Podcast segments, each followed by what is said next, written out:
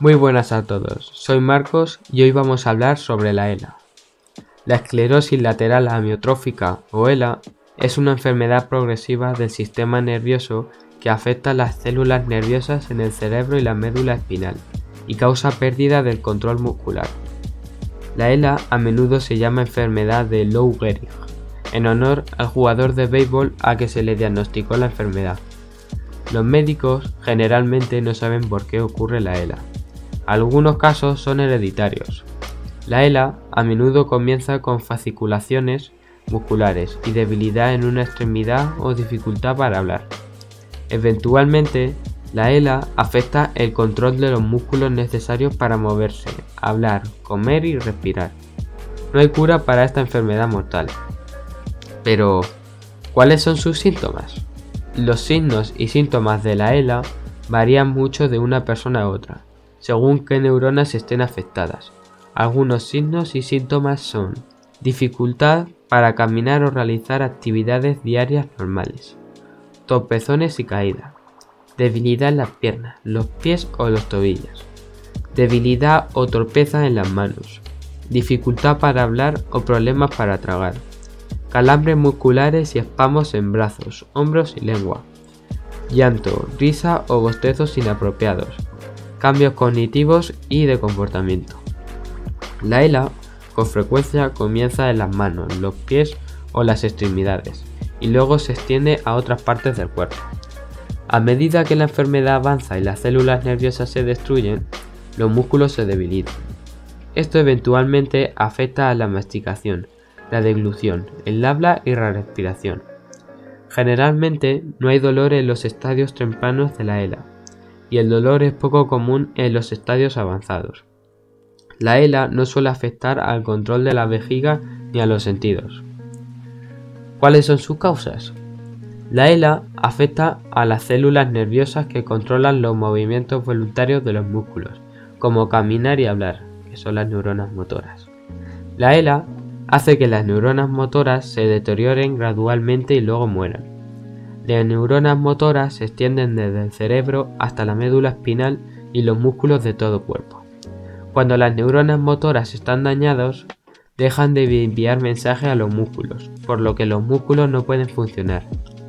La ELA, se hereda en el 5% al 10% de las personas. Se desconoce la causa en el resto de las personas. Los investigadores continúan estudiando las posibles causas de la ELA. La mayoría de las teorías se centran en una interacción compleja entre los factores genéticos y ambientales. ¿Qué factores de riesgo tienen?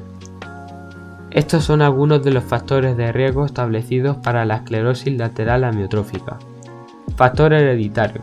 Entre el 5 y el 10% de las personas con esclerosis lateral amiotrófica la heredaron. La mayoría de los hijos de personas con esclerosis lateral amiotrófica tiene un 50% de posibilidades de desarrollar la enfermedad. La edad. El riesgo de esclerosis lateral amiotrófica aumenta con la edad y es más común entre los 40 y mediados de los 60.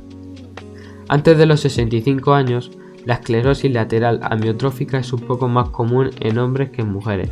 Esta diferencia de sexo desaparece después de los 70. La genética. Algunos estudios que examinan todo el genoma humano encontraron muchas similitudes en las variaciones genéticas de las personas con esclerosis lateral amiotrófica familiar y algunas personas con esclerosis lateral amiotrófica no hereditaria. Estas variaciones genéticas podrían hacer que las personas sean más susceptibles a la esclerosis lateral amiotrófica. ¿Qué complicaciones pueden surgir? A medida que la enfermedad progresa, la ELA causa complicaciones tales como las siguientes. Problemas respiratorios, problemas para hablar, problemas de alimentación, demencia. Los ensayos clínicos demuestran que no existe un tratamiento probado contra la ELA. El tratamiento debe ser transdisciplinar, integral y debe comenzar en el mismo momento que el diagnóstico. Además del tratamiento centrado en las causas de la ELA, se debe abordar un tratamiento de los signos y síntomas para mejorar la calidad de vida de las personas afectadas.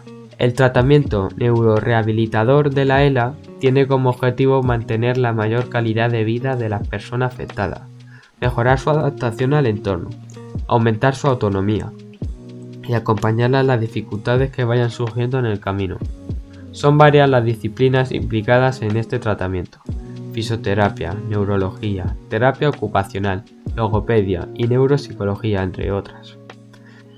Las ayudas técnicas pueden hacer que las personas prolonguen el tiempo de independencia de sus actividades de la vida diaria y protegerlas de lesiones innecesarias. Y esto es todo por hoy. Gracias por haberme escuchado.